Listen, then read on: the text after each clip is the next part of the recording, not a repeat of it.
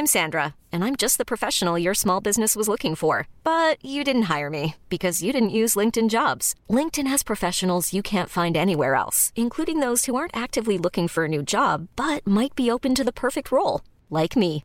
In a given month, over 70% of LinkedIn users don't visit other leading job sites. So if you're not looking on LinkedIn, you'll miss out on great candidates like Sandra. Start hiring professionals like a professional. Post your free job on linkedin.com/achieve today.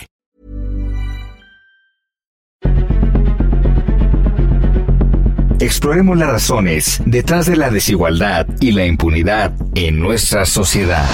Contaremos casos y los explicaremos. Presentaremos aquellas historias que interesan a la gente. Esto es La Injusticia de la Justicia con Ricardo Rafael, Periodismo Judicial.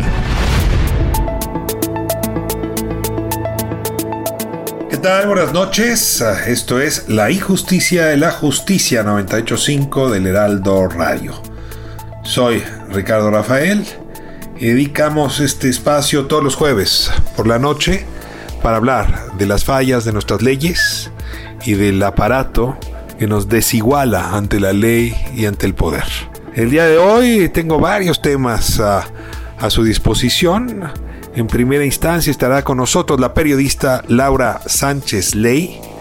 Ella ha hecho investigaciones recientes sobre el caso Mario Aburto. ¿Recuerda? Eh, la persona que fue acusada de haber asesinado a Luis Donaldo Colosio. Su expediente se abrió, se hizo público, más de 160 mil páginas. Laura Sánchez Ley ha buceado en esas páginas y ha descubierto cosas inéditas, importantes, que merecen nuestra atención. Ella también ha, eh, hecho investigación sobre el caso eh, de la matriz, de la oficina matriz de los Guerreros Unidos en Chicago, comandada en algún momento por Pablo Vega, uno de los responsables justamente de la desaparición de los 43 estudiantes, que se ha beneficiado en los Estados Unidos del estatus de testigo protegido.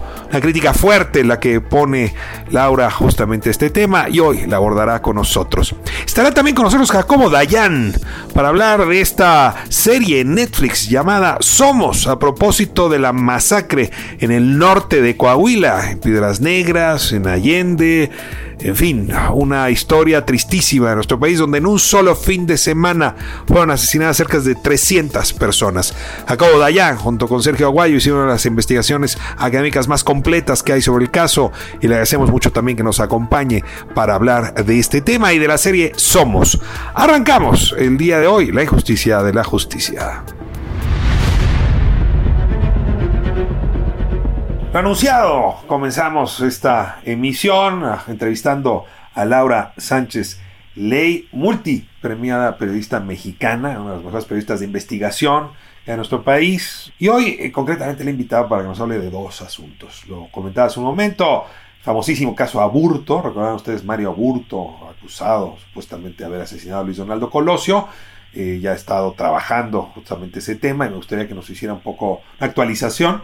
Pero lo que más me importa también es ver con ella eh, pues este tema de la líder de Guerreros Unidos, que desde Estados Unidos eh, pues ofreció información fundamental para entender el caso de la desaparición de los normalistas de Ayotzinapa. El caso Pablo Vega. Son los dos asuntos que vamos a ver con ella y le doy la bienvenida. Laura, muchísimas gracias por acompañarnos aquí a La Injusticia de la Justicia, el Heraldo Radio. Muchísimas gracias, Ricardo. Nombre, un placer y un gusto estar por acá y muchísimas gracias por esta presentación tan linda. Muchas gracias por el espacio. Y pues sí, dos temas eh, complejos que, bueno, básicamente nos retratan un sistema de justicia en dos países que al parecer, pues, es complejo, es complejo, donde se mueven otro tipo de intereses, otro tipo de políticas, otro tipo de asuntos que, bueno, no van relacionados exactamente con el caso, pero que han impactado definitivamente. Perdón que te traiga un tema muy reciente, pero justamente en estos días vimos cómo la fiscal del de Estado de Nueva York hizo una investigación sobre el gobernador Cuomo, justamente de esa Claro, claro. Y la investigación independiente, no clara, precisa, que lleva en efecto a asumir que ahí no hay un juego político, o no hay solamente un juego político, sino también hay una actuación investigativa seria. Yo tengo la impresión de que en México esa es una materia que de plano no logramos cursar. Es decir, que eh, la política y la justicia puedan separarse por lo menos en la fase No. investigativa para contar con elementos y evidencias y pruebas ah, reales. Y bueno, pues el asesinato de Luis, Luis Donaldo Colosio es quizá uno de los emblemáticos con respecto a esta confusión y pues el caso de, Mario Aburto lo, ilustra bien. Tú has ah, insistido en que hay elementos nuevos después de claro, claro. que nos arrojan una mejor interpretación del caso Aburto y te rogaría que los compartieras hoy con la audiencia. Por supuesto, Ricardo. Sí, mira, la verdad es que el, el, 25 aniversario del asesinato de Luis Donaldo Colosio eh, creo que abrió la puerta ante también eh, un recién gobierno, tenía poquito tiempo que había entrado el gobierno Andrés López Obrador y que, por cierto, él también, incluso en una conferencia mañanera, había dicho totalmente que, bueno, había indicios de un asesinato político. Si bien el presidente solo se quedó en la mañanera, creo que la clave estuvo en volver a solicitar la versión pública del expediente completo. ¿Qué era este expediente? Expediente. Eran 164 mil hojas de casi 10 años de investigaciones de varias fiscalías, varios gobiernos que llegaron a la conclusión que existía un único asesino, asesino en el caso Colosio, que es este eh, Mario Aburto Martínez, un hombre que tenía 23 años el día que asesina a Luis Donaldo Colosio allá en Tijuana, en Lomas Taurinas, ¿no? Entonces, eh, finalmente, Ricardo, se abre el expediente, por fin, testado, ya sabemos que aquí en México, que es, que es el teste, es rayar, básicamente tachonear con negro es como leer una, es como leer a una cebra, ¿no? terrible, terrible, hay que estar te pongo, te pongo una cebra y te digo, a ver, lee lo que hay entre líneas, a ver si puedes. Totalmente, y hay que estar poniendo a contraluz la hoja, a ver si alcanzamos a, a ver algo, ¿no? Una cosa también, pues muy delicada, también muy muy compleja no esta esta cuestión que ya es otro tema que tiene que ver con transparencia pero bueno se abren se abren y eso da la oportunidad finalmente Ricardo de ponerte algunos ejemplos de bueno grandes irregularidades que se cometieron en el proceso. Ojo el caso Colosio estaba clasificado como secreto de Estado o sea la poca información que había estaba en una bóveda del Archivo General de la Nación donde nadie podía entrar o consultar o ver. Porque por una cláusula que dejó el excomisionado de los derechos humanos eh, Luis Raúl, González. Donde decía González que la investigación se iba a dejar abierta básicamente para siempre por si surgían nuevas líneas de investigación. Una cláusula peligrosa, muy peligrosa, Ricardo, porque no permitía que realmente se hiciera un análisis, digamos, desde una perspectiva eh, jurídica en materia de derechos humanos, de cómo se había llevado a cabo la investigación y por qué en ocho meses, en una investigación super fast track, se había determinado que solamente hubo un asesino y que no había tenido que ver con ninguna clase de contexto político. Entonces, era una cláusula peligrosa porque bueno, cuando yo pido, te doy un ejemplo, que me dijeran cuándo fue la única vez que movieron el caso, pues fue cuando lo cerró, entonces no tenía caso que siguiera cerrado. Ahora, algunas actualizaciones, bueno, cuando se revisaron, cuando se revisaron la, los documentos, pues ¿qué se encontraron, no? Por ejemplo, recordemos estos dibujos del caballero Águila, la gente que, bueno, vivió el caso en la época, recordar estos dibujos donde supuestamente Colosio, eh, perdón, Mario Burto decía que se iba a preparar para matar al candidato, ¿no? Por ejemplo, cuando leemos la declaración, vemos que la primera persona que revela esta información era una supuesta novia de Mario Aburto de 14 años. Entonces, eh, vemos que en los careos, por ejemplo, se retracta y dice que la están obligando y le pide perdón llorando en ese momento. Esa información no la conocimos porque simple y sencillamente se descartó, por ejemplo, ¿no? Esta retractación. Eh, las primeras personas, Ricardo, que firman el parte de lo que ocurrió ese día, el 23 de marzo a las 5 de la tarde, pues fueron 10 eh, federales, quienes supuestamente en, en las primeras declaraciones dicen que ellos dieron todo. En la ampliación de las declaraciones y cuando se carean con el abogado, por cierto, un abogado de oficio que ahorita está en Morelos, pues demuestra que ninguno de los 10 testigos estuvo en el lugar de los hechos. Sin embargo, firman un parte asegurando que dieron con muchísimo detalle cómo había asesinado Colosio, ¿no? Por ejemplo, resulta que estaban unos comiendo, otros estaban en un hospital a cuatro kilómetros de distancia, total que nunca lo vieron. Y lo firman y se hace por válido a la hora de sentenciar, ¿no? Por ejemplo, tenemos eh, una declaración que es fuerte, donde supuestamente se dice que Mario Burto compró con antelación el arma. Esta declaración la dan los primos de Mario Burto, dos primos. En un careo también, los primos aseguran que los, los policías federales los torturaron con aventarlos en un hoyo y matarlos. Eso tampoco se consigna ni se toma en cuenta a la hora de eh, seguir las investigaciones o ahondar en las investigaciones. Y aquí nos podemos dar evidencia tras evidencia de cómo básicamente esta apertura, Ricardo, permitió ver las irregularidades que se cometieron en el proceso y cómo básicamente se descartaron muchísimas líneas de investigación que apuntaban a que sí, como dijo el presidente, podría haber una conspiración política que no... Te necesito detener aquí porque me encantaría seguir haciendo historias sobre el caso Colosio y el caso Aburto, pero tu conversación me toca muy cerca de reflexiones que me traen muy preocupado en fecha reciente.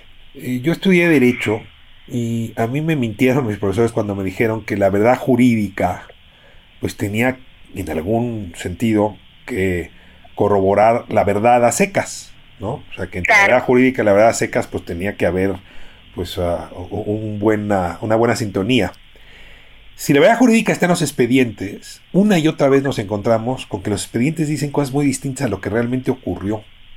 claro, eso es parte de nuestra realidad. O sea, cualquiera que hoy esté sentenciado, y esté en proceso, que esté metido en... va a darse cuenta que en efecto los expedientes dicen cosas tan distintas a lo que fue en realidad, que eh, yo te pregunto con toda seriedad si crees que los expedientes pueden ser una fuente eh, confiable de investigación, cuando muy probablemente fueron confeccionados deliberadamente para mentir. Claro, mira, creo que es importante justo esto que digo, yo no soy eh, abogada, trabajo con abogados este tipo de temas, Ricardo, pero eh, te das cuenta cómo se van moviendo estos expedientes, pero el asunto es que sí deberían estar públicos y deberían estar abiertos para tener esta posibilidad de ver. Por ejemplo, en el caso de aburto o en otro tipo de casos, te das cuenta a lo largo del proceso cómo empiezan a caerse en el mismo expediente sin sin temor por ejemplo, tenemos el caso de Ayotzinapa, justamente se empieza a conformar el caso, tenemos esta llamada verdad histórica que podemos ver en los documentos, todas estas em, declaraciones de los supuestos eh, torturadores, de los supuestos narcotraficantes, a lo largo que van avanzando los años, te vas dando cuenta del grado de tortura que hubo, del grado de presión, del grado de retractación de declaraciones con las que empezó ese expediente y creo que tú podrás em, tal vez platicarnos un poco más de esto, porque creo que ahí radica la importancia del expediente, ¿no? De poder irlo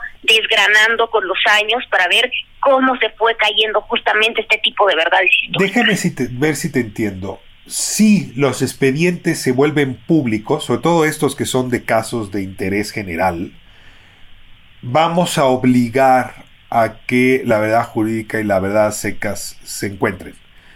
en cambio, si los expedientes se mantienen ocultos, se esconden, se van al último cajón del Archivo General de la Nación, pues en efecto pueden divorciarse de la verdad a secas sin que esto tenga consecuencias. Déjame, ya citaste todo el caso de Ayotzinapa y me parece de los más interesantes al respecto.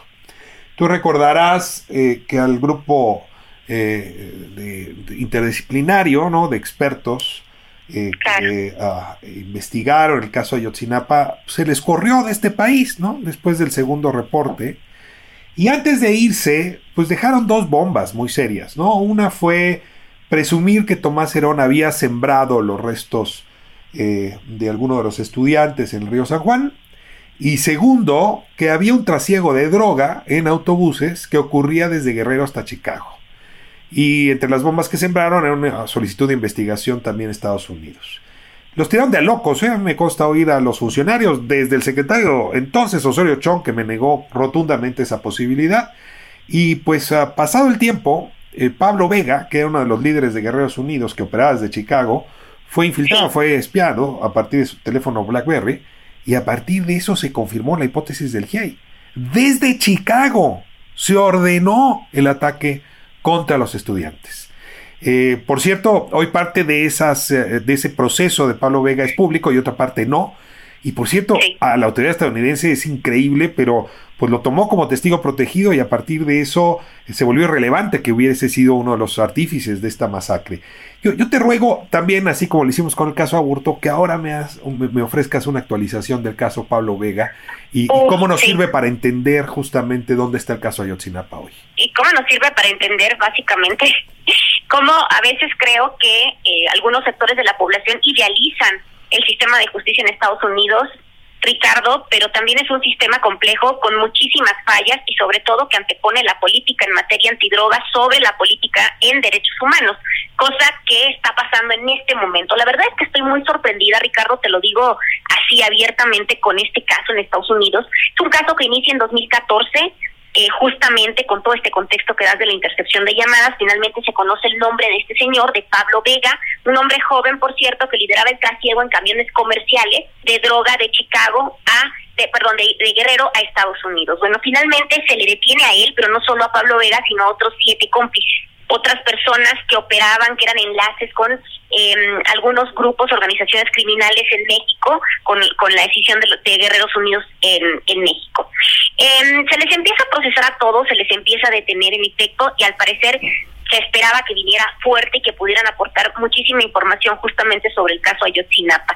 ¿Qué es lo que empieza a pasar con los años? Que se empiezan a retrasar los juicios, Ricardo, empiezan a atrasarse y cuando empiezas a ver, por ejemplo, ya en Estados Unidos se les llama eh, los letters, que son como estas notificaciones, empiezas a ver que se está negociando, que se está retrasando porque se está negociando, porque se está llegando, se está pidiendo 60 días de acuerdos de cooperaciones que se fueron a muchísimos años, de 2014 a la fecha, ¿no? Que se empezaron a concretar las negociaciones. Te detengo aquí un eh, segundo, es decir, lo que lo que se presupone es que Pablo Vega y sus cómplices podían ofrecerle a la autoridad estadounidense, probablemente a la DEA, y también, pues al fin, a las fiscales ahí en Chicago, información sobre las redes criminales que operaban en Estados Unidos y que les habrían dado una suerte, pues sí, de, de acuerdo, de protección como testigos, eh, a cambio de que entregaran esa información. Ahí es cuando tú dices que se prioriza la política de lucha antidrogas sobre la política de violación de derechos humanos.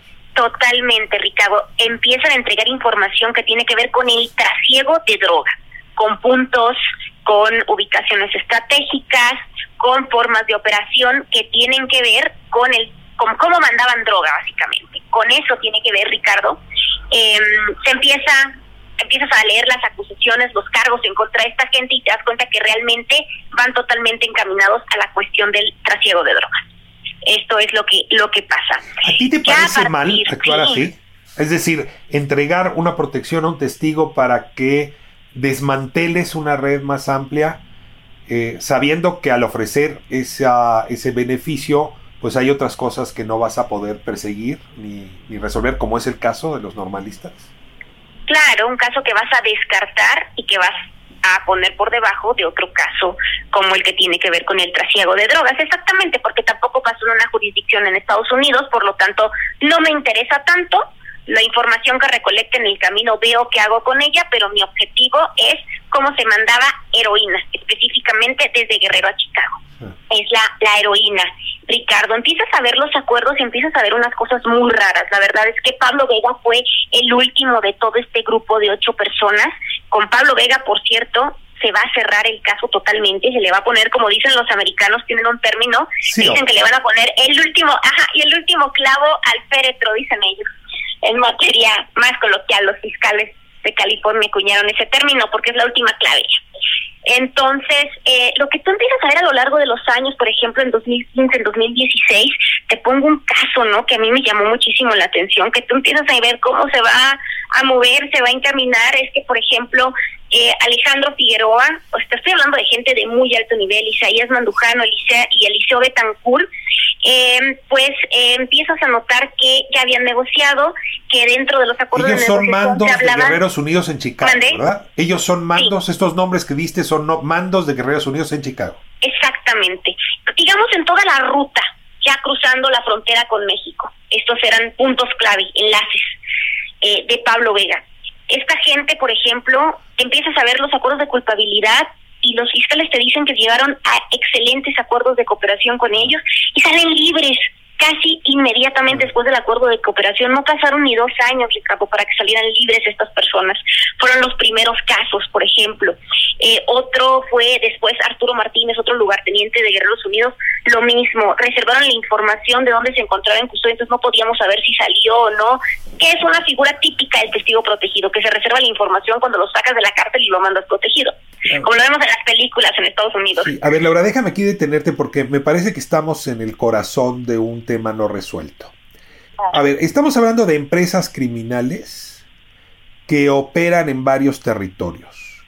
Y a mí el caso Pablo Vega me confirma una hipótesis, que la oficina matriz de estas empresas, o como dicen en Estados Unidos, el headquarter, está en Estados Unidos. ¿no?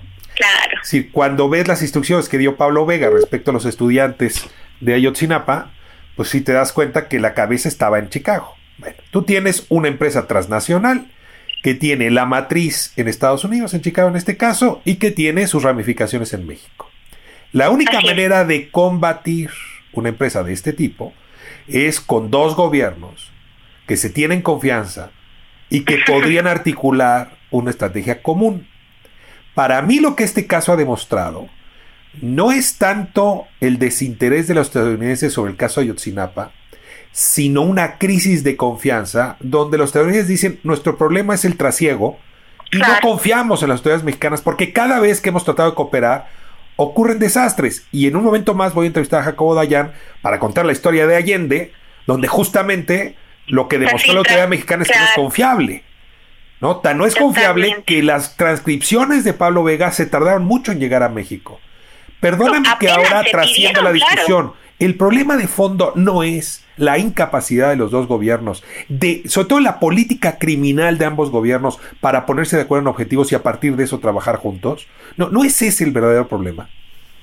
Claro, tiene totalmente que ver con esta desconfianza que hablas, ¿no? Cómo se ha filtrado la información históricamente a las dependencias. Bueno, un caso súper reciente, Cárdenas Palomino, en la Policía Federal, que revelaron, que revelan las acusaciones de la Fiscalía de Nueva York, que Cárdenas Palomino le dio acceso directo a integrantes del cártel de Sinaloa a las oficinas de los sistemas de inteligencia. Ah. Imagínate el nivel de de, de, filtración. ¿Qué me dices del caso Cienfuegos? ¿Tú podrías tenerle confianza a la autoridad mexicana después de la manera como manejamos el caso Cienfuegos? Claro, el caso Cienfuegos, el caso García Luna, el caso Cárdenas Palomino, totalmente de acuerdo contigo. Tiene que ver con una desconfianza histórica en las policías y ahora ya de muchísimo alto rango, de rangos altísimos. Antes eran las policías locales, ¿no? Las fiscalías locales donde se, se filtraba la información. Ahora vemos que pues secretario de Seguridad Pública le daba acceso directo a un cártel de la droga. De hecho, las transcripciones de Pablo Vega llegaron apenas en mayo, si mal no recuerdo, de este año, a México. Déjame cerrar con la última pregunta que me ha quitado el sueño más de una noche. Tú y yo estamos suponiendo que Pablo Vega pasó información sobre el trasiego y sobre las redes que permitían ese trasiego. Pero arriba de Pablo Vega seguramente había otros mandos y seguramente muchos estadounidenses que están en ese negocio. Claro. Yo supongo que esa es la información tras la cual iba la DEA. Y supongo que una vez entregada esa información, pues estas gentes se merecieron la libertad. ¿Cabe que la investigación sobre el trasiego de heroína desde Guerrero hasta Estados Unidos no haya terminado? Es decir, que no tenga un clavo, como decía, sobre el ataúd, sino simplemente haya escalado en su ambición investigativa? Uf, qué difícil, dificilísima pregunta, Ricardo. La verdad es que creo que es la pregunta que nos hacemos todos los que hemos estado cubriendo juicios en Estados Unidos, porque ¿qué es lo que pasa? Cuando, cuando pacta Pablo Vega, justamente se reserva la información, se clasifica como secreta, vamos a ponerlo en términos coloquiales.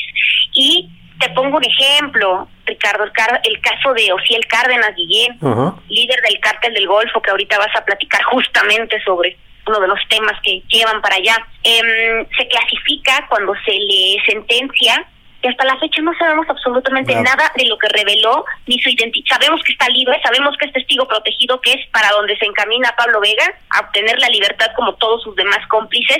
¿Y qué pasa? Que pasan 10, 15, 20 años y no sabemos qué se habló. Justamente como hablas de esta desconfianza que tiene el gobierno de Estados Unidos con México, pues no nos enteramos, no sabemos y no podemos construir este pasado histórico que tiene que ver con la lucha antinarcóticos de Estados Unidos y la falta de cooperación con México. pues yo celebro, celebro tu necedad y la necedad de los periodistas que se deciden abrir los expedientes, porque es ahí donde podemos asegurarnos de que la verdad jurídica y la verdad seca se encuentren. Laura, hay mucho más que hablar, se nos fue el tiempo. Te voy a estar dando lata porque en este programa tienes que jugar un papel estelar. Tus investigaciones aquí tienen cabida y te agradezco muchísimo la gentileza de conversar. No, hombre. Muchísimas gracias, querido Ricardo. Un gusto estar por acá contigo y pues sí hay que estar muy pendiente de lo que pasa con el caso Ayotzinapa. Al menos sabemos que, eh, a diferencia de otros gobiernos, el presidente Andrés Manuel sí pidió la información al, a, la, a, la, a la Fiscalía de Estados Unidos, le llegó en mayo. Hay que ver si esta información eh, pues que se ha ido haciendo pública, ahora sí con resumen sin costo que le hayan enviado a la presidencia o realmente algún dato que pueda aportar información adicional a la línea del, em, de los camiones de Guerrero a Chicago. Muy fuerte abrazo. Gracias, Laura. Un abrazo, Ricardo. Esto es La Injusticia. La Justicia del Heraldo Radio. Regresamos un momento. Vamos a hablar del caso Allende en un momento con eh, Jacobo Dayan y de esta serie, Somos, serie en Netflix que justamente aborda esta discusión. No se vaya.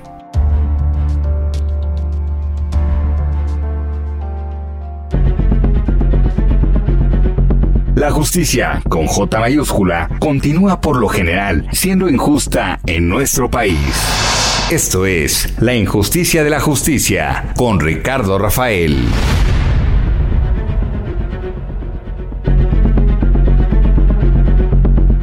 Continuamos con más del periodismo judicial, al estilo de Ricardo Rafael.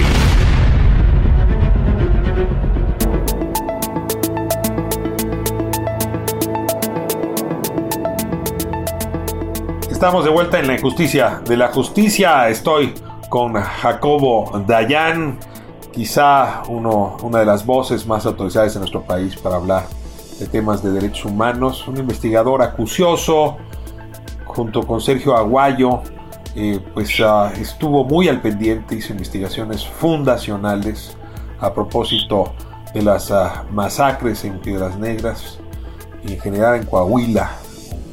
Ah, Hoy hay una serie, lo comentaba en el arranque, eh, que se llama Somos, es una serie Netflix, que a partir de un argumento eh, que desarrolló la periodista estadounidense Ginger Thompson, Anatomía de una masacre, pues genera esta, esta serie documental eh, y pues quiero hablar del tema con Jacobo. Le agradezco muchísimo el honor que nos ah, entrega con su presencia. Jacobo, ¿cómo estás? Buenas noches. ¿Qué tal, Ricardo? ¿Cómo estás? Buenas noches. Gracias por el espacio.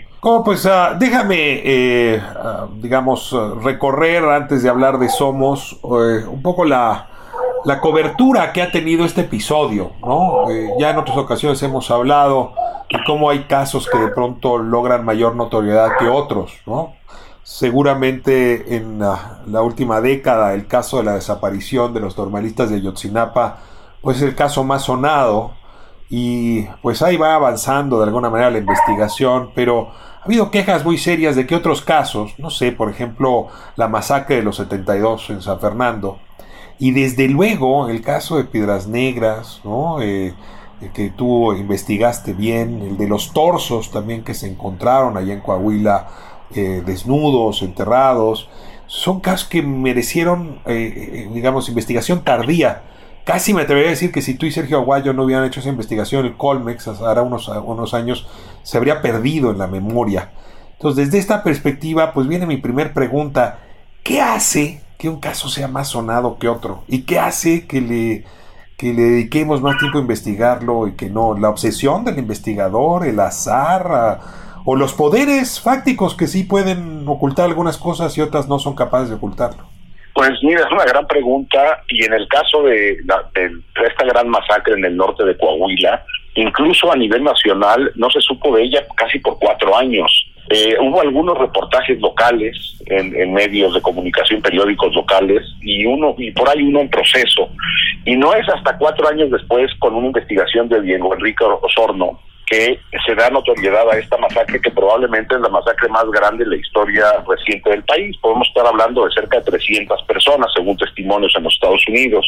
Y hemos ido construyendo como sociedad la historia de esta masacre a pedazos, como si fueran rompecabezas. Esta primera investigación de Diego Osorno eh, se vio complementada tiempo después con esta que mencionas de Ginger Thompson desde ProPublica eh, y después vino la investigación que hicimos eh, Sergio Aguayo y yo en el Colegio de México. Hemos ido completando el rompecabezas, pero durante mucho tiempo no se supo. A mí me parece que ese es... Perdón que te interrumpa, Jacobo, pero cuando hablas de 300 personas, eh, puedo yo tender a confundirme. En el caso de, de la desaparición de los normalistas, sabemos que hay muchas personas que al final de cuentas acabaron en fosas clandestinas y que sí hubo como una masacre continuada por razones diversas de un número muy importante de personas, lo cual me llevaría en Guerrero a hablar de más de 300, en eventos distintos y en temporalidades distintas, aunque acotadas en una cierta época. Cuando hablas de Coahuila, ¿estás hablando de un solo evento con 300 muertos o es también una lista acumulada de muertes? ¿Me, ayudas haciendo la comparación entre los dos temas para entender la dimensión del asunto? Sí, en el caso de esta masacre que se conoce como la masacre de Allende, pero tendríamos que estar hablando de la masacre del norte de Coahuila, porque ocurre desde Allende, la zona de los cinco manantiales y Piedras Negras, todo ocurre prácticamente en un fin de semana, un solo fin de semana. 300 personas pierden la vida en solo un fin de semana. Sí, un poco más, algunos días más, pero vamos, el grueso se da en un solo fin de semana. Eh, y en el entorno, en todo el norte de Coahuila, pues durante esos tres años de 2009 a 2012 de gran violencia, pues son cientos y cientos o miles de personas asesinadas. Pero solamente en este evento se da la, una masacre, por eso, por eso hablo yo de la masacre, probablemente la masacre más grande en la historia contemporánea, donde los perpetradores son quienes han arrojado estas cifras en juicios en los Estados Unidos porque las fiscalías en México no atinan ni siquiera a dar eh, una cifra medianamente Pero concreta. tengo aquí, ¿pueden ocultarse 300 muertes en un fin de semana durante cuatro años? O sea, ¿qué, qué sociedad se puede permitir ese lujo? Pues mira, cuando hablas con la, con los, con la gente de Allende, el, el, el terror era absoluto para hablar de esto. Incluso pues nosotros nos acercamos eh, seis años después de la masacre hablar con ellos y continuaban eh, con un gran temor. La gente en Saltillo, a un par de horas, dos, tres horas en carro de esa región, no sabía lo que ocurrió. La gente en Torreón, hablando con la gente en Torreón, nos dice, nosotros no sabíamos lo que ocurrió en 2011. Por ahí en 2012, 2013 se empezaban a escuchar algunos rumores, pero el control territorial y, y el temor que habían infundido los Zetas en la región hacía que la población hubiera un ah, tremendo miedo de hablar.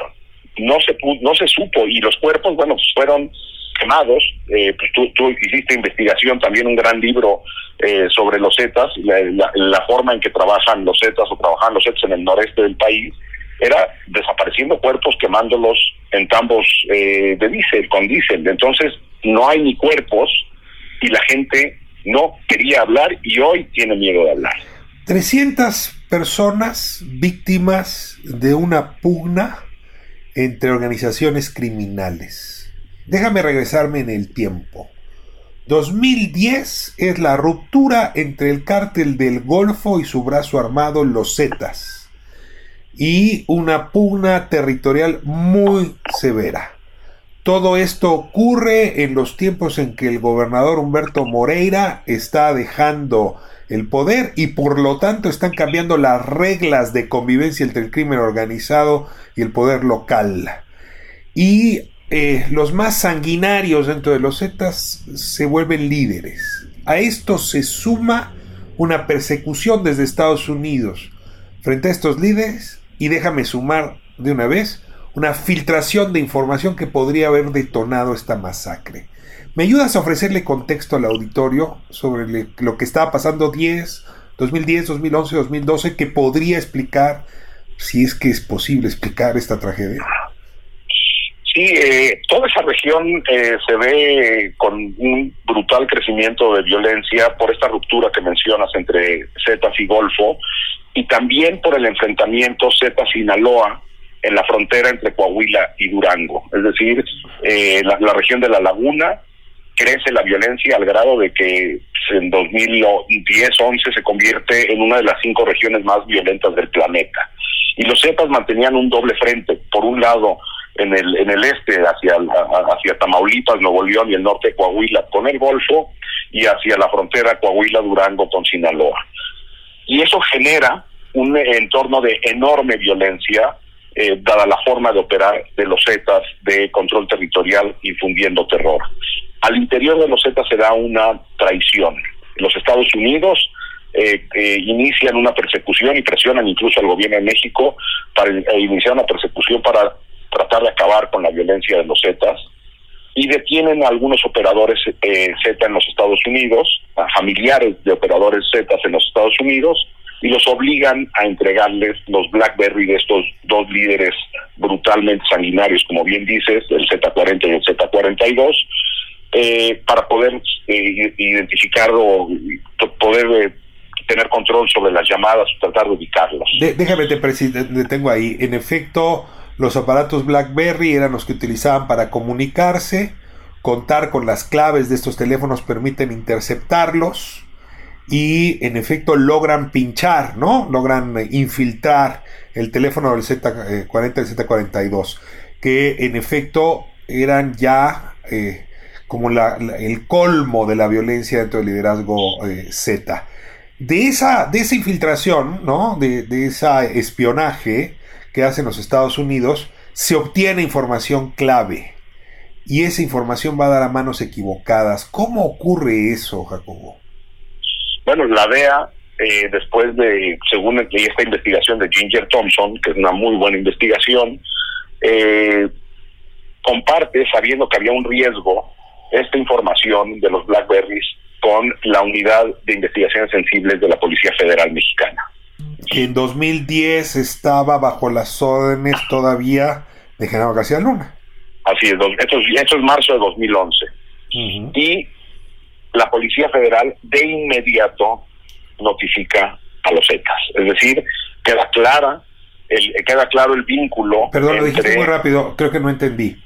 ¿Me estás diciendo que información sensible comunicada desde Estados Unidos a la autoridad mexicana fue a dar inmediatamente a los mandos Zetas infiltrados o espiados? Sí, es decir, eh, el vínculo entre la Policía Federal y los Zetas era claro y abierto. Incluso las personas que dieron esta información en los Estados Unidos pidieron de favor que no que no se, avisara a las autoridades mexicanas porque sabían que las autoridades mexicanas mantenían una comunicación abierta eh, con el liderazgo Z. ¿Y por qué la DEA le entregó esta información al gobierno mexicano sabiendo porque lo que necesitaban es de que las autoridades mexicanas interceptaran las llamadas, pudieran eh, escuchar, hacer las escuchas de, los teléfonos de los Zetas. Ahora, lo que sabemos es que eh, entre el modus operandi de los Zetas estaba eh, la, frecuencia de que una traición se pagaba con la muerte de los familiares.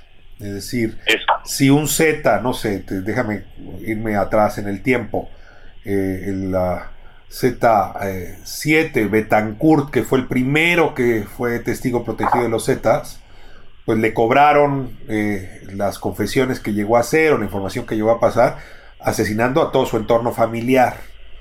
¿Esto pudo haber sido el detonante de Allende? Es decir, una vez que se supo de esta información, corrieron a asesinar a los familiares de los denunciantes, de los espiados, de los testigos protegidos. Sí, lo que inician es una cacería, literalmente, de todo el entorno de tres personas, eh, el Garza, Villanueva y Cuellar.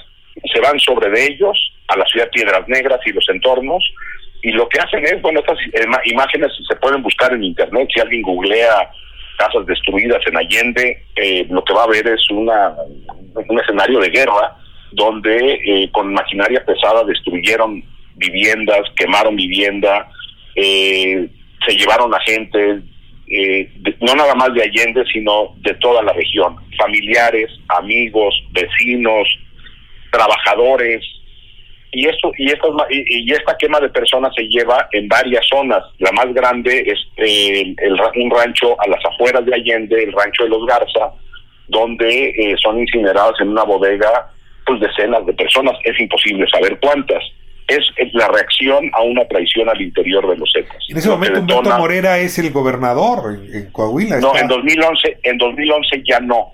Ya está su dejado, No, está el interino Jorge Torres, que es el que cuando Humberto Moreira deja la gobernatura para ir a, irse a dirigir el PRI, queda un interino unos meses de, de, principios de 2011 hasta la toma de posesión de Rubén, que es a finales de Rubén Moreira, a finales de año, Jorge Torres es quien queda eh, como gobernador en esos meses, en esas semanas, incluso hoy está siendo procesado en los Estados Unidos. Ahora, llamarlo gobernador, pues es una pretensión sin nombre, porque nadie gobernaba desde el poder legal en esa zona, de toda evidencia.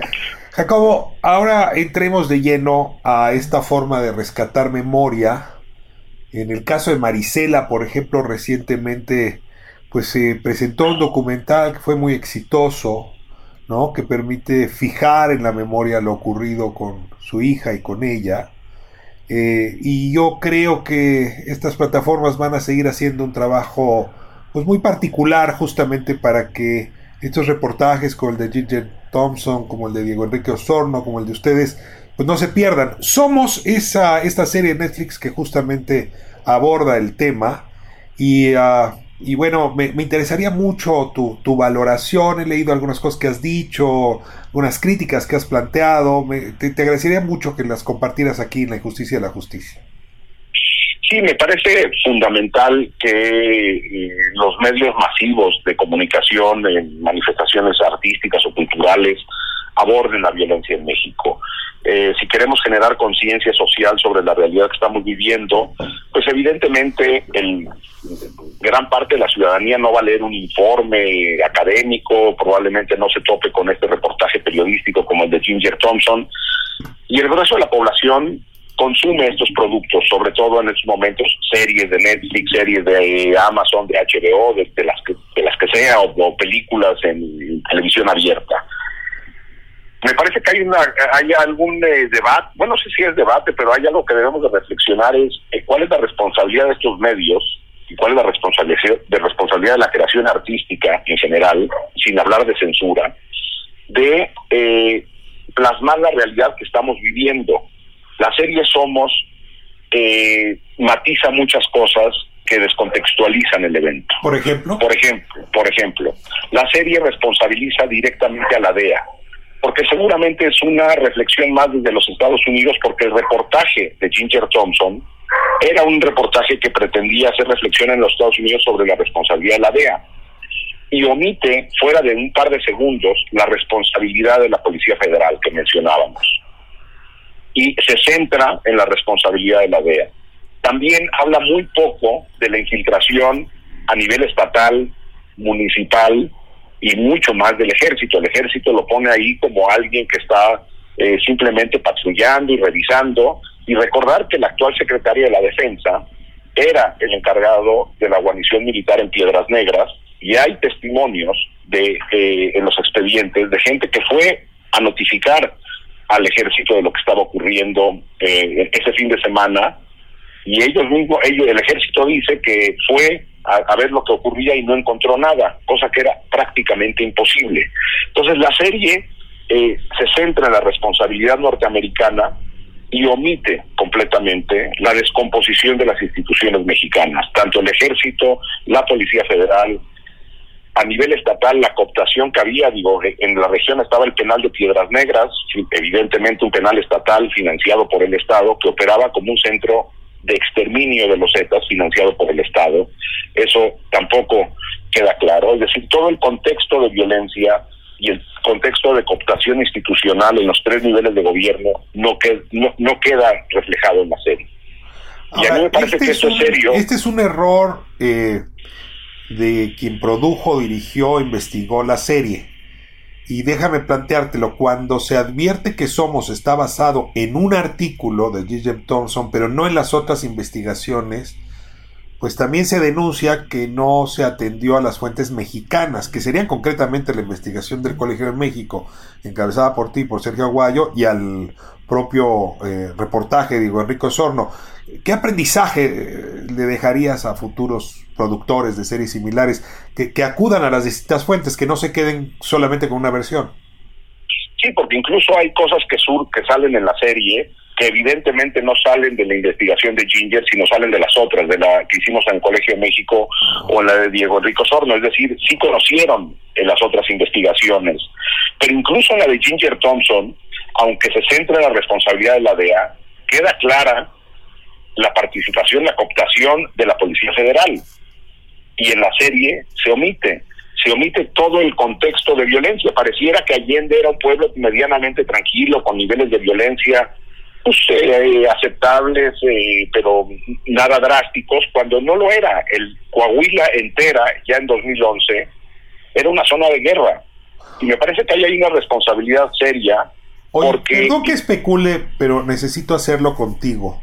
¿Tú estarías apuntando a los eh, responsables de la serie Pero como bien sabes, estas plataformas se meten en la línea editorial de estos documentales. Es decir, asumiendo que conocen a sus públicos y también los mercados y los gobiernos con los que tratan, eh, pues pueden caer en el desliz de pedir ciertos matices, limar ciertos argumentos, esconder otros. Es decir, ese riesgo yo no lo descartaría, solo para no asignar responsabilidad solamente en, la, parte eh, principal de la hechura del documental, sino quizá en el contexto en el que se están produciendo estos documentales. Bueno, incluso esta, eh, eh, yo he escuchado entrevistas que han dado algunas de las guionistas productores de la serie. Eso es una ficción. Ellos, el argumento es de que dentro de la ficción se permite esto. Y a mí me parece que sí, yo, yo no estoy diciendo que hay que hacer censura a este tipo de materiales. Simplemente apelo a la responsabilidad porque se está generando conciencia sobre hechos presentes de este tipo de eventos. Eh, por ejemplo, otra de las cosas que me llamó la atención es de que jamás se acercaron a platicar con la gente, es decir, tomaron la investigación de Ginger Thompson, pero nunca fueron a hablar con las víctimas de Allende, por ejemplo. Y me parece que para este tipo de, de, producciones de hechos muy recientes, es fundamental escuchar a, la gente que lo vivió eh, de primera mano. Entiendo que puede haber presiones y entiendo que se pueden matizar algunas cosas, pero lo que no se puede hacer es cambiar todo el contexto. A mí me gusta hacer, digo, creo que a lo mejor eh, recurriendo a los lugares comunes puede uno entenderlo, yo puedo, o sea, quien sea puede hacer una película de la Segunda Guerra Mundial e inventar una historia. Lo que no puede inventar es los hechos de la guerra. Tú ah. puedes inventar la historia de una familia que nunca existió y ficcionas una historia dentro de la guerra. Pero no puedes decir que, el desembarco de un que nunca existió, ¿verdad? Exactamente. o cambiarle la fecha, claro. Exactamente. Pues a mí no deja de llamarme la atención eh, el trabajo meticuloso, político y deliberado para borrar eh, estos hechos de la memoria.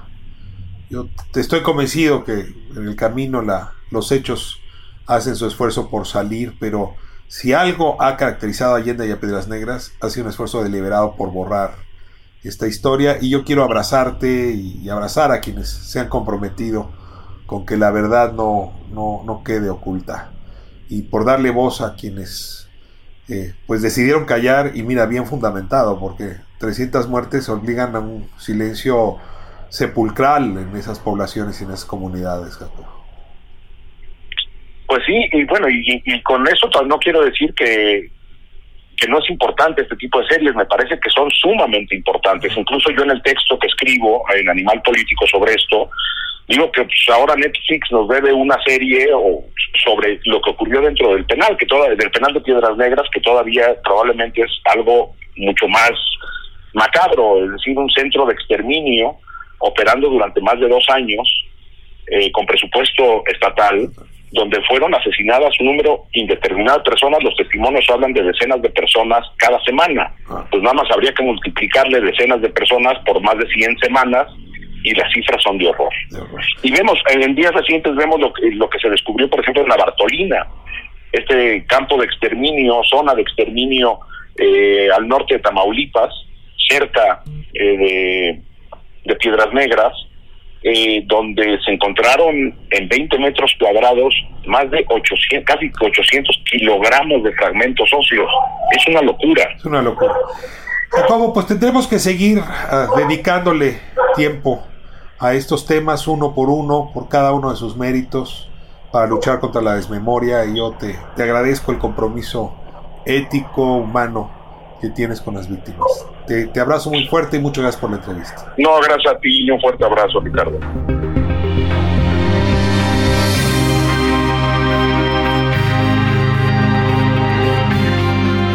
Pues así concluye esta noche La Injusticia y la Justicia. Soy Ricardo Rafael. Le agradezco muchísimo que nos haya acompañado a recorrer estos temas que debieran importarnos a todas y a todos.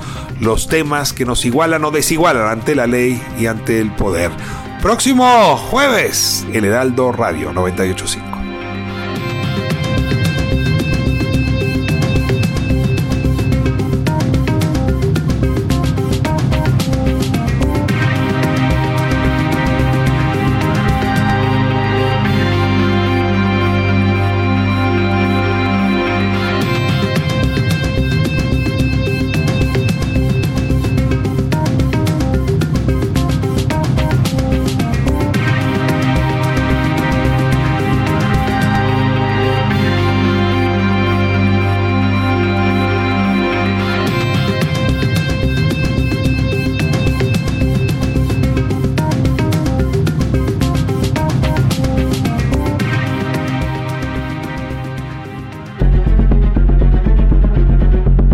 Hasta aquí la injusticia de la justicia, con el periodista y escritor Ricardo Rafael.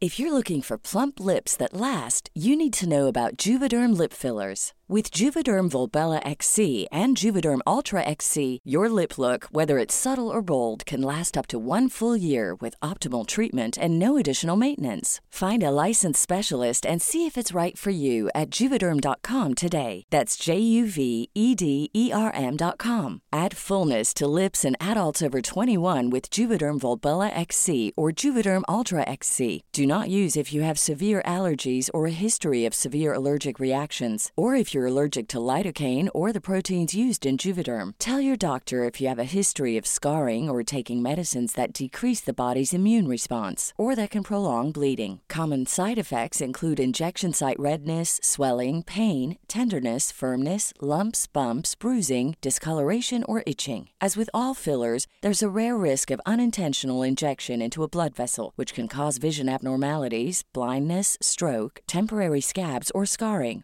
For full important safety information, visit juvederm.com.